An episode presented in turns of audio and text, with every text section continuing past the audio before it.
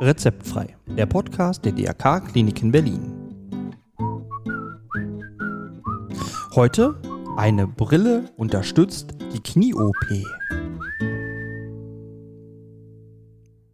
Einen wunderschönen guten Tag und ich heiße Sie herzlich willkommen zu einer neuen Folge von Rezeptfrei, Ihrem Podcast rund um Gesundheit und Krankenhaus. Und mein Name nach wie vor Matthias Henke. Ja, und wir sind in der vorerst letzten Sendung der Hightech-Medizin, der modernen Medizin. Und da geht es heute um eine, um eine Brille. Eine Brille, die beim Operieren in der Unfallchirurgie und Orthopädie unterstützt. Insbesondere bei Knie-OPs. Und wie das da so alles funktioniert, dafür habe ich natürlich wieder einen Gast. Er ist Chefarzt der Klinik für Unfallchirurgie, Orthopädie und Wiederherstellungschirurgie der DRK Kliniken Berlin Westend. Dr. Thilo John. Und er wird uns jetzt alles dazu erzählen. Also, let's go. Ja, Herr Dr. John, vielen Dank, dass Sie sich für uns die Zeit genommen haben und herzlich willkommen zu Rezeptfrei.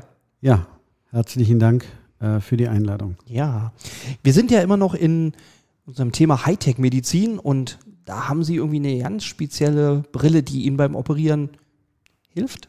Erzählen Sie ein bisschen was darüber.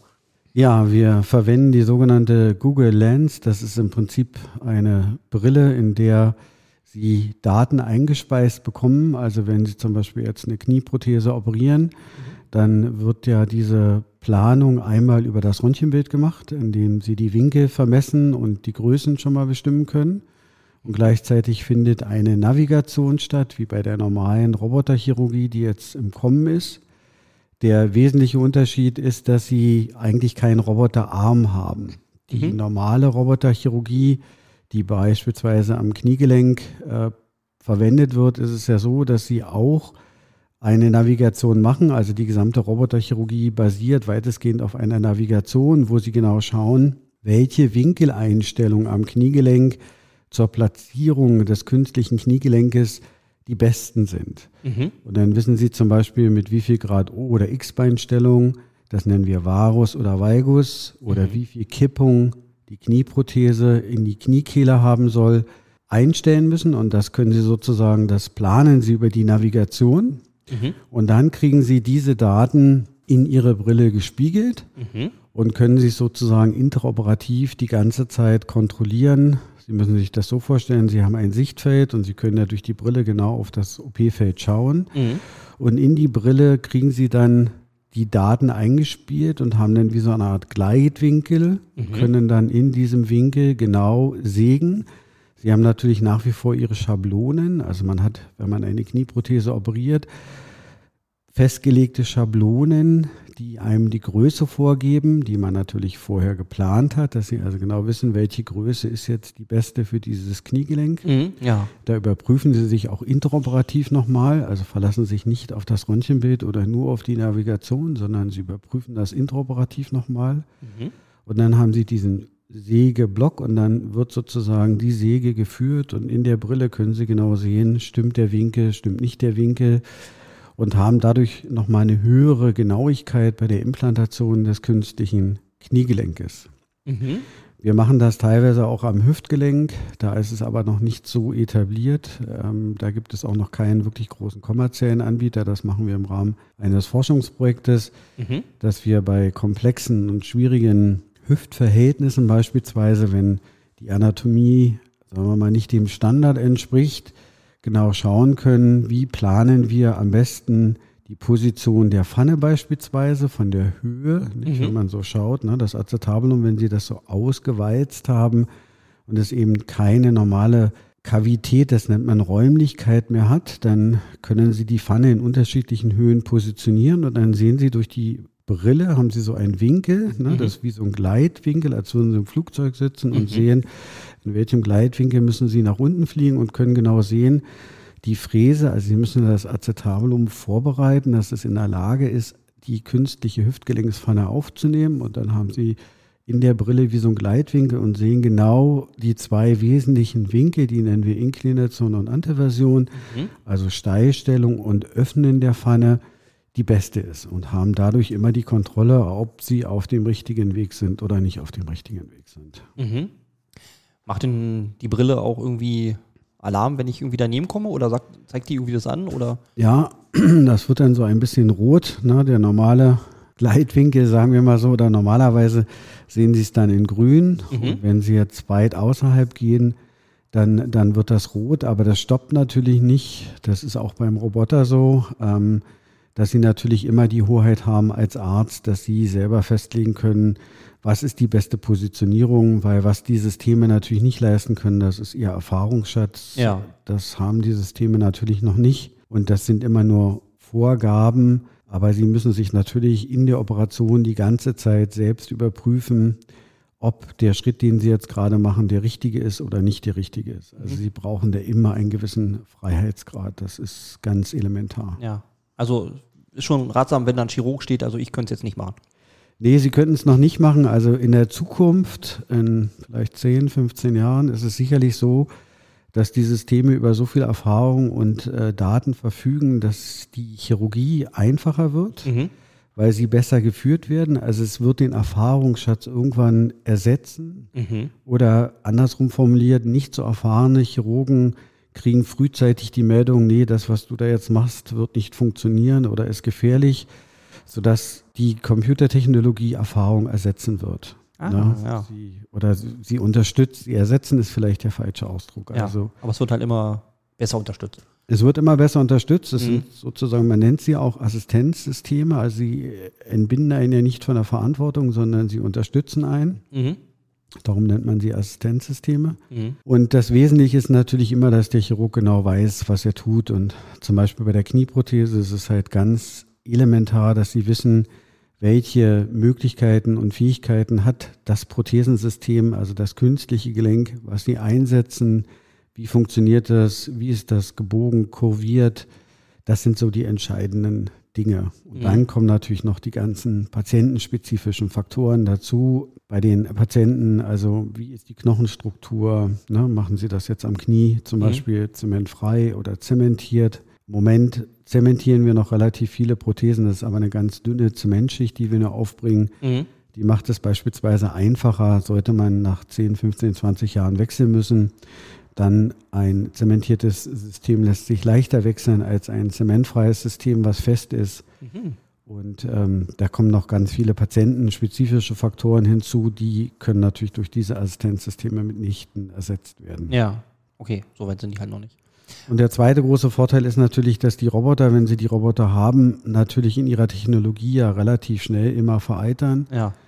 Und im Moment ist es einfach so, bei den normalen Robotersystemen am Kniegelenk ist es im Prinzip nur ein Sägearm und dann, ja. es ist eigentlich, der Clou ist die Navigation, die dahinter steht und ähm, wir machen das mit der Brille, andere mhm. machen es mit dem Roboter. Und die Navigation gibt ihnen halt immer die Möglichkeit des Überprüfens und dass sie im Vorfeld eben das simulieren können. Da liegen dann natürlich noch Programme dahinter, wo genau ausgerechnet wird, na, welcher Winkel ist der beste. Das machen mhm. diese Navigationssysteme. Und das ist beim Roboter auch so. Und bei den Robotersystemen, die auf dem Markt sind, gibt es unterschiedliche. Bei den meisten brauchen sie äh, schon noch fertige Schnittblöcke und der Clou ist, wie gesagt, die Navigation, die mhm. dahinter liegt. Okay. Ähm, und bisher wird es überwiegend bei Knieoperationen gemacht, also bei Schulter oder, oder also Hüfte jetzt haben wir gehört, aber gibt es auch, wie gesagt, Schulter? Nee, an der, im Bereich des Schultergelenkes ist es noch nicht so weit, okay. also ist es noch, ähm, wird es nicht ähm, verwendet. Mhm. Bei der Schulterchirurgie ist im Moment der Clou die 3D-Planung. Also sie planen ja jede Operation. Also mhm. es ist ja so, der Patient kommt, dann kriegt er spezielle Röntgenbilder oder wenn sie 3D planen, brauchen sie ein CT vorher. Mhm. Und dann können Sie entsprechend die Volumina rechnen, die Größe rechnen und dann können Sie eben auch genau schauen, in welcher Positionierung sie das einbringen. Mhm. Das liegt im Moment nur daran, dass es das an der Schulter noch nicht gibt, weil nicht so viele Schulterprothesen implantiert werden wie beispielsweise Knie- oder ah, Hüftprothesen. Also, okay. Und im Bereich der Hüftendoprothetik, also des Ersatz des künstlichen Gelenkes am Hüftgelenk, ist es halt so, dass ähm, da gab es früher natürlich schon die Navigation, die wurde dann wieder verlassen, weil sie halt sehr zeitaufwendig ist und heute durch die moderne ähm, ja, Technologieentwicklung und auch die vereinfachten Computersysteme ist auch die Navigation wieder einfacher geworden. Ah, ja. also sie ist nicht mehr so zeitaufwendig. Okay. Dann könnte ich ja mit, mit so einer Software, also so eine Operation theoretisch vorher schon mal üben vorher? Also, ja, Sie, Ja. Können, äh, Sie können die Operation simulieren. Mhm. Ja, Sie können ähm, das anhand des Röntgenbildes ähm, simulieren. mhm. Und dann im OP läuft es so ab, dass Sie durch die Navigation die Daten erheben und dann wird das simuliert und das können Sie aber theoretisch auch vorher machen. Mhm. Wir machen es im Moment ähm, quasi während der Operation, ja. weil dann ist es einfacher, die ganzen Daten zu erheben. Das wäre sehr aufwendig, das im Vorfeld zu erheben. Sie Mhm. können es aber rein theoretisch auch nur anhand des Röntgenbildes machen und simulieren. Mhm. Da muss man immer mal sagen, das ist ja ein rein statisches Moment. Ja. Und da können Sie nur die Daten der Röntgenbilder einspielen. Hingegen, wenn ich das am Patienten während der Operation mache, habe ich die sogenannten kinematischen Daten, also die Bewegungsdaten. Ich bewege dann das Bein in verschiedene Positionen durch, äh, lege bestimmte Rotationszentren fest und dann ist dahinter geschaltet quasi ein Programm, was mir dann zeigt, welche Optionen, also welche Möglichkeiten ich habe und dann wähle ich als Chirurg oder Chirurgin aus, welche Variante ich für den Patienten als sinnvoll erachte. Mhm.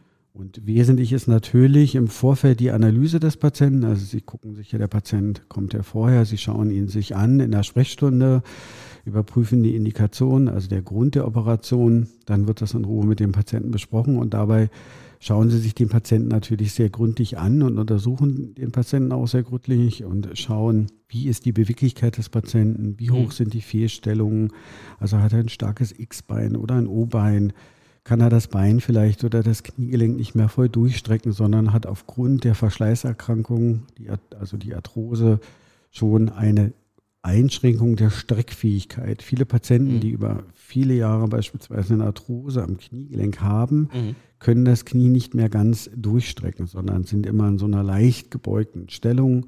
Dann haben sie halt die Möglichkeit bei einer Knieendoprothetik entweder die Knieendoprothese mit Ersatz des hinteren Kreuzbandes zu machen oder ohne. Das Mhm. nennt man also einmal die PS, also Posterior Stabilized, wenn Sie das hintere Kreuzband entfernen.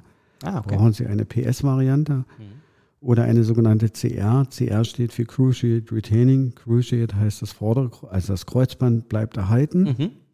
Wenn Sie aber jetzt zum Beispiel eine Streckhemmung schon haben, dann ist es immer besser, Sie entfernen das hintere Kreuzband, weil sonst kommen Sie nicht in die volle Streckung. Mhm. Okay. Und in die volle Streckung zu kommen, das ist natürlich eine zwingende Voraussetzung, wenn Sie ein künstliches Kniegelenk implantieren, weil Sie wollen ja, dass der Patient wieder voll strecken kann und auch wieder voll beugen kann. Ja. Okay. Da bin ich ja fast fitter mit so einem Kniegelenk.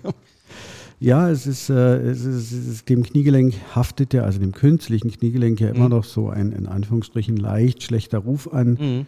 Äh, Das ist aber mitnichten so, sondern das ist ebenfalls so eine sehr erfolgreiche Operation. Und es gab in den 2000ern eine sehr interessante Publikation, da hieß Mhm. es äh, The Surgery of the Century. Das bezog sich auf das künstliche Hüftgelenk, also auf den Hüftgelenkersatz. Mhm. Und da konnte man gut zeigen, dass der künstliche Hüftgelenkersatz die erfolgreichste Operation ist Mhm. weil sie dem Patienten Schmerzfreiheit und Gehfähigkeit wiedergibt. Man nennt es teilweise auch das Forgotten, also das vergessene Gelenk, den vergessenen Gelenkersatz, weil die Patienten sind schmerzfrei, sie können sich wieder gut bewegen, können sehr gut laufen Ja. Und ähm, haben eine ganz andere Lebensqualität. Und beim Kniegelenk ist es mittlerweile ähnlich, Ah. weil wenn Sie eine schwere Verschleißerkrankung, Arthrose im Kniegelenk haben, dann haben Sie Schmerzen in Ruhe, Sie wachen nachts auf, wenn Sie sich bewegen Mhm. weil sie plötzlich eine Positionsänderung haben. Und das schränkt schon enorm ein. Auch die Gehstrecke, ne, die, ihr Lebensradius wird ja sozusagen immer kleiner. Weil wenn sie chronisch Schmerzen im Kniegelenk haben, dann bewegen sie sich logischerweise, verständlicherweise auch weniger, Ja, ja, weil klar. sie natürlich die Schmerzen nicht haben wollen. Ja, nicht? dann geht man der Schmerzen- Sache lieber aus dem Weg. Absolut. Schmerzen sind äh, ja eine sehr unschöne Situation. Ja, das stimmt. Das ist ein richtiger Partykiller. Ja, und vor allen Dingen, wenn sie dann eben auch regelmäßig Schmerzmittel einnehmen müssen, ne? potente Schmerzmittel Ja. haben eben auch Nebenwirkungen oder sie haben das Problem, dass sie schnell in opioidähnlichen Medikamentenstoffklassen sind und das beinhaltet ja auch eine Menge an Problemen Ja. und im Langlauf auch Komplikationen. Ja. Und auf die kann ich ja dann mit künstlichem Kniegelenk, wenn alles gut läuft, komplett verzichten, oder? Damit, darauf können sie dann komplett Mhm. verzichten. Genau. Genau. Kann ich denn diese Brille jetzt bei jeder Knieoperation oder sind manche. Nee, wir machen noch nicht. Also ich weiß, worauf Ja. Sie abziehen. Ja, Ja. nein, wir machen manche Operationen nicht mit der Brille. Hm? weil es einfach bestimmte Standardoperationen gibt, wo es keine Notwendigkeit dafür gibt. Und es gibt natürlich noch überhaupt gar keine Daten, die zeigen, dass sie durch die Brille besser operieren als ohne Brille, weil das alles Entscheidende ist die entsprechende präoperative Planung, Mhm. die Genauigkeit der Operationsdurchführung. Das ist äh, ein ganz wichtiger Punkt. Also das entbindet sie ja nicht davon, dass sie ganz akkurat und exakt operieren müssen. Und sie müssen natürlich den Patienten vorher gut untersuchen, evaluieren, Daten erheben, was sozusagen das beste Format für den Patienten ist. Also Ah, ja. wir führen damit nicht alle Operationen durch. Okay. Und ähm, das wird mit, mit, mit, mit Batterie betrieben oder? Ja, das ist batteriebetrieben, genau. Das ist dann per Funk kommen die Daten rein. Ne? Da gibt's, wir haben teilweise auch ein Kabel. Ähm, da gibt es diese beiden Varianten. Ne? Meistens arbeiten wir aber noch mit dem Kabel, damit, falls irgendwas ist, nicht plötzlich Daten abreißen oder die Brille hat keinen Funkkontakt oder was auch immer. Das Ja. läuft quasi hinten über den Rücken des Operateurs und dann Ah, sind sie da immer gut verkabelt und haben kein, keine, also die Wahrscheinlichkeit der technischen Störung ist einfach deutlich geringer. okay, nicht, dass man da nachher plötzlich im Dunkeln steht und man nicht weiß, was man da operiert. Ja, selbst dann, das wäre nicht so schlimm, weil Sie Ah. können ja durch die Brille immer voll auf den OP sehen. Also Sie sehen ja den OP-Situs, also den OP-Bereich immer voll ein.